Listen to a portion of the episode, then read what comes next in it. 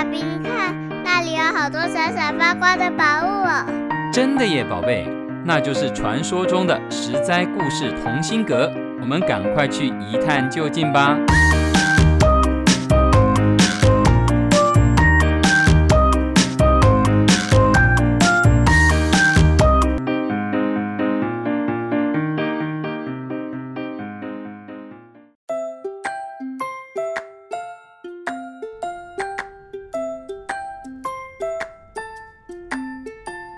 各位亲爱的大朋友、小朋友，你们好！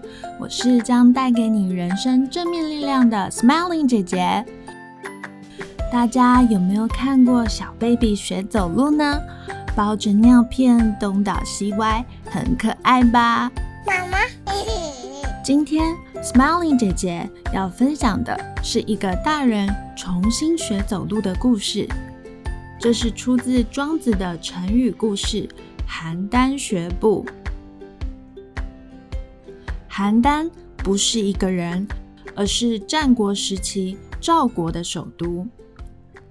当时的邯郸城是建设的最好的，也是最时髦的城市。嗯，有点像是现在中国人的上海，或是法国人的巴黎哦。故事是这样的。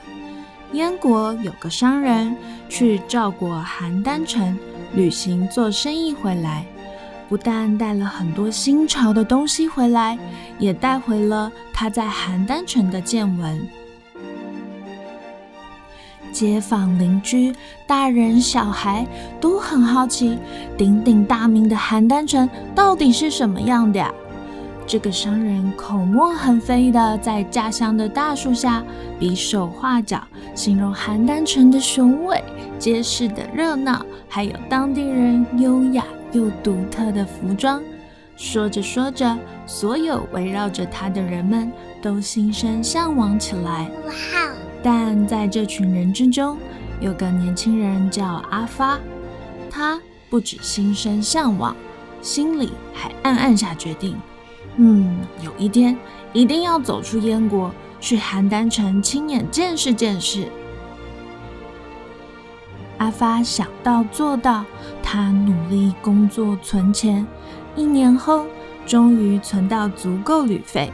他背起行囊，准备去实现他的梦想。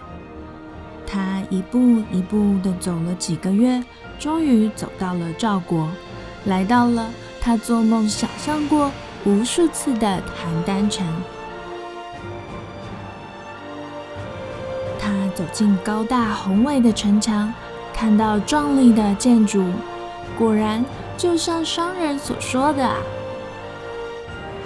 大街上熙来攘往的行人和他擦肩而过，还有络绎不绝的商旅，一批又一批的驴马驮着各式各样的商品来到邯郸城交易。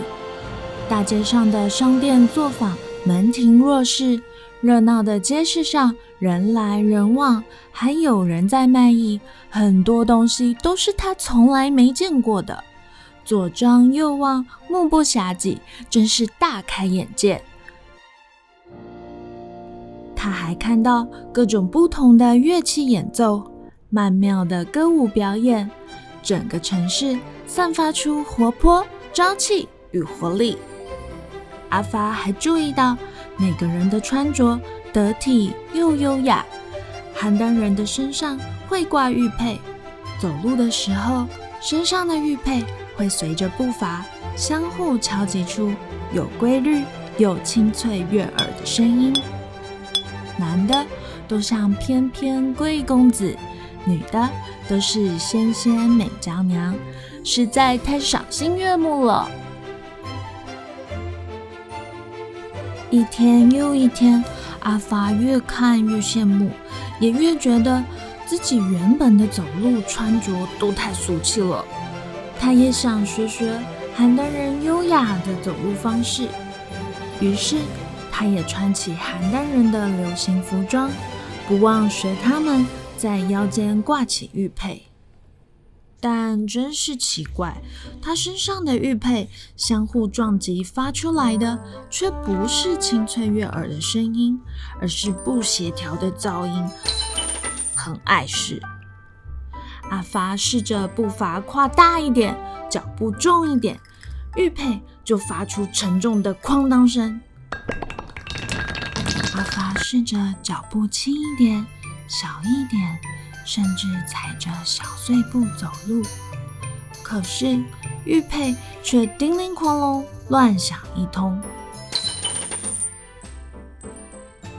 不管怎么练习走路，玉佩都会乱甩乱动。阿发两只脚打结，跌了好几次跤，却始终没办法像邯郸人一样高雅。最后只好无奈放弃。算了，就用本来的方式走路吧。但没想到，他拿掉玉佩，换回燕国人的服装后，竟然走起路来歪歪扭扭，四肢不协调，身体已经忘了自己本来走路的方式了。阿发非常的沮丧。小朋友，你觉得这到底是怎么了呢？原来啊，赵国人是长期处在艺术文化的氛围中生活，艺术文化自然而然成为每个人的一部分，好像留在血液里一样。优雅的气质就是在生活中养成的哦。当我们学习一样东西，如果只是模仿表面，不但很难成功，而且不小心会连自己的优点也丧失哦。因此，学习是要深入核心，充分理解与掌握关键，就能不但学到知识，也不会丧失自己本来的长处。我们现在有很多机会可以到各地去旅行，增广见闻。因此，大家可以想一想，如果我们到一个地方，想要学习他们的优点，应该要怎么学才能真的学会，而不是邯郸学步，既没学会别人的优点，连自己本来的样子都忘了。以上是今天十灾故事同心阁邯郸学步的故事，我是 Smiling 姐姐，我们下次再会喽。由十三十三网络教育学院制作播出。